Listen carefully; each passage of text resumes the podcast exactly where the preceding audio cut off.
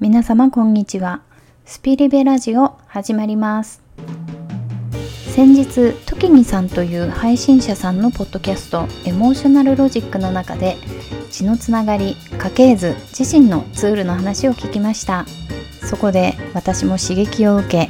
私と家族子供たちの中に流れている血のことをお話ししてみたいと思い今回そのお話をしようと思います。通勤通学家事のお供にしていただけたら嬉しいです。私は東京に生まれ育ちました。私が生まれた時は母方の祖父母父方の祖母が他界していました。なので祖父母というと父方の祖父だけを知っているんですが彼も私が小学校に入学して数日後に他界しました。私はその時6歳だったので祖父の記憶は少しはありますがほとんどないと言っていいと思います。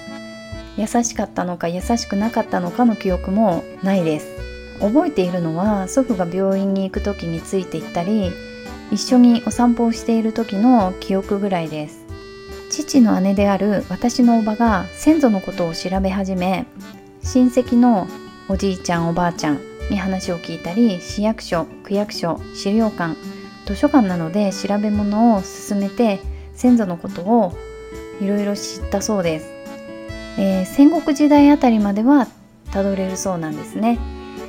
えー、私の父方の先祖は島根県松江にいたことが分かっています。そして明治維新後に松江市を転出してその時点では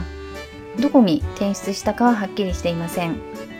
私の曽祖父は明治時代アメリカのフィラデルフィアに6年間留学をしその後貿易の仕事をしていました。かなり詳しいことが横浜開港記念館また横浜中央図書館に記録が残っているそうです。その後栃木県のある家系の14代目と結婚して横浜に新居を構え家庭を築きました。横浜で私の祖父も生まれました。大正7年に曽祖父は貧しい日本の食卓に新たなタンパク源をと食用の牛ガエルをアメリカから輸入したそうなんですけれども日本人には定着しなかったのでそれをアメリカに逆輸出していたそうです。そのことは神奈川県立生命の星地球博物館に資料が残っています。大正9年に曽祖父は妻私の曽祖母の実家が近い栃木県に転居しましたが大正12年に曽祖母は当時の流行り病にかかり栃木県の伝染病病院で息を引き取りました。そしてその2年後大正14年に私が生まれ育った東京の杉並区に転居しました。貿易商らしい当時は珍しい2階建てのモダンな洋館を自身で設計し家は少し小高い丘の上にあり富士山を見ることができたそうです。昭和7年に私の祖父が結婚しました。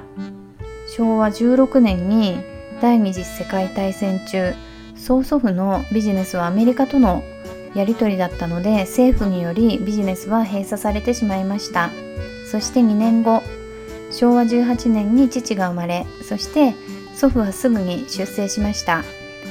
祖父は若い頃に病気を患い激しい運動はできなかったため戦地には行かず通信部隊の仕事をしていたそうです。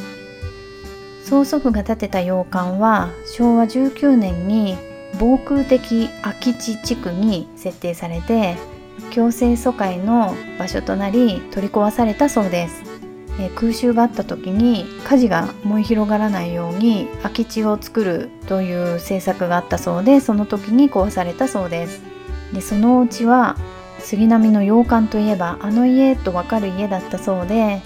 周りの人たちももちろん家族もとても残念な思いをしたそうです、まあ、父方の祖先はこんな感じです。母方の祖先に関しては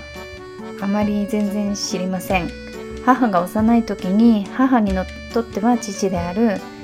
私にとっては祖父が他界しとても苦しい生活を送ったと聞いています。さて私自身はアメリカ人の男性と出会い結婚してアメリカに今現在住んでいます。この夫の家族のルーツもなかなか面白いんです。えー、アメリカは移民の国でネイティブアメリカン以外は全員が移民の子供たちです。なので多くの家庭がそれぞれのツールを大切にしていて小学校ではファミリーツリーつまり家系図の発表会があったりします。夫の家族は当時のチェコスロバキアからの移民です。今はチェコとスロバキアに分かれていますが当時はチェコスロバキアだったのでここではチェコスロバキアと言います。父の祖父は1897年にチェコスロバキアの読み方ちゃんとわからないんですけれど英語風だとザラザイスという町に生まれました。その町は今のチェコとスロバキアの国境近くにあります。そして1940年にアメリカに渡ってきました。アメリカのミシガン州に今日構えたんですけれどもそこにはチェコスロバキアからの移民の多くが暮らしていて婚姻はそのコミュニティの中で行われていたそうです。夫は半分はチェコスロバキアの血が入っています。でも詳しいそれ以上の先祖の話は分かりません。夫の母方はちょっと面白いです、えー、その血縁にはアメリカ独立宣言に著名をしたベンジャミン・ハリソン5世がいてその子供のウィリアム・ヘンリー・ハリソンは第9代アメリカ合衆国大統領。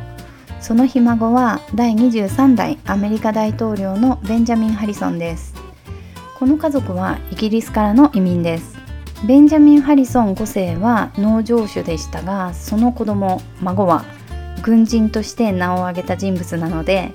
我が家の子供たちには結構攻撃的な血が入っているのかなと思ったり思わなかったりしています、えー、これらは1700年代の話でその後先祖の一人は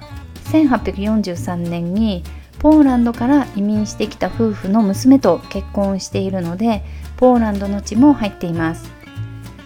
まあここまで血がつながってきているというのはよく考えるとすごいことですよね。私は古典ラジオという歴史のお話をしてくれるポッドキャストが好きでよく聞いているんですけれどもそれを聞いていると日本だけでなくヨーロッパでもその他の場所でもかなり過酷な戦いなどがあってそれを生き残った先祖の血が私だけでなく今を生きている現代人に入っているわけです。なんかそれだけ知るだけでも強いよねと思います勇気が湧いてくるしなぜだかワクワクした気持ちにもなります。今では DNA テストを気楽に誰もが受けられるようになりました。私はまだ受けたことはないんですけれどもまあ私が受けるんだったら子供たちに受けさせたいですね。高校生の娘はちょっと興味があるようです。DNA テストの正確性もどれほどのものなのか分かりませんが私の知ってる日本人の方で1%フィンランドの血が入ってるって出た人がいてえなんで？って なった人もいます。こういうのも面白いですね。